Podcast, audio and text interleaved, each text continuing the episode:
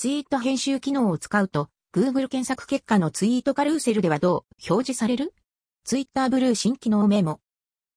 Twitter の追加機能や新機能アーリーアクセスが可能なサブスクリプション、Twitter ブルーに先日待望のツイート編集ボタンが実装されました。ツイート編集機能では他社が編集履歴の確認が可能となっています。ツイートから30分以内 &5 回まで編集可能。では、編集した際に Google 検索結果に表示されているツイートカルーセルではどうなるのか？というのを試しました。結果的には、編集前と編集後の両方とも掲載されて残る、でした。今回にツイートしかしなかったので3回以上ツイート、編集した場合にどうなるかまで試せませんでしたが、少なからず別ツイートのような見え方で、Google セプスには残るということのようです。翌日にも確認しましたがそのままでした。ツイッターブルーは現在様々な動きを見せており、また Google 側への反映なども今後変化していくかもしれません。あくまで現時点の参考としてどうぞ。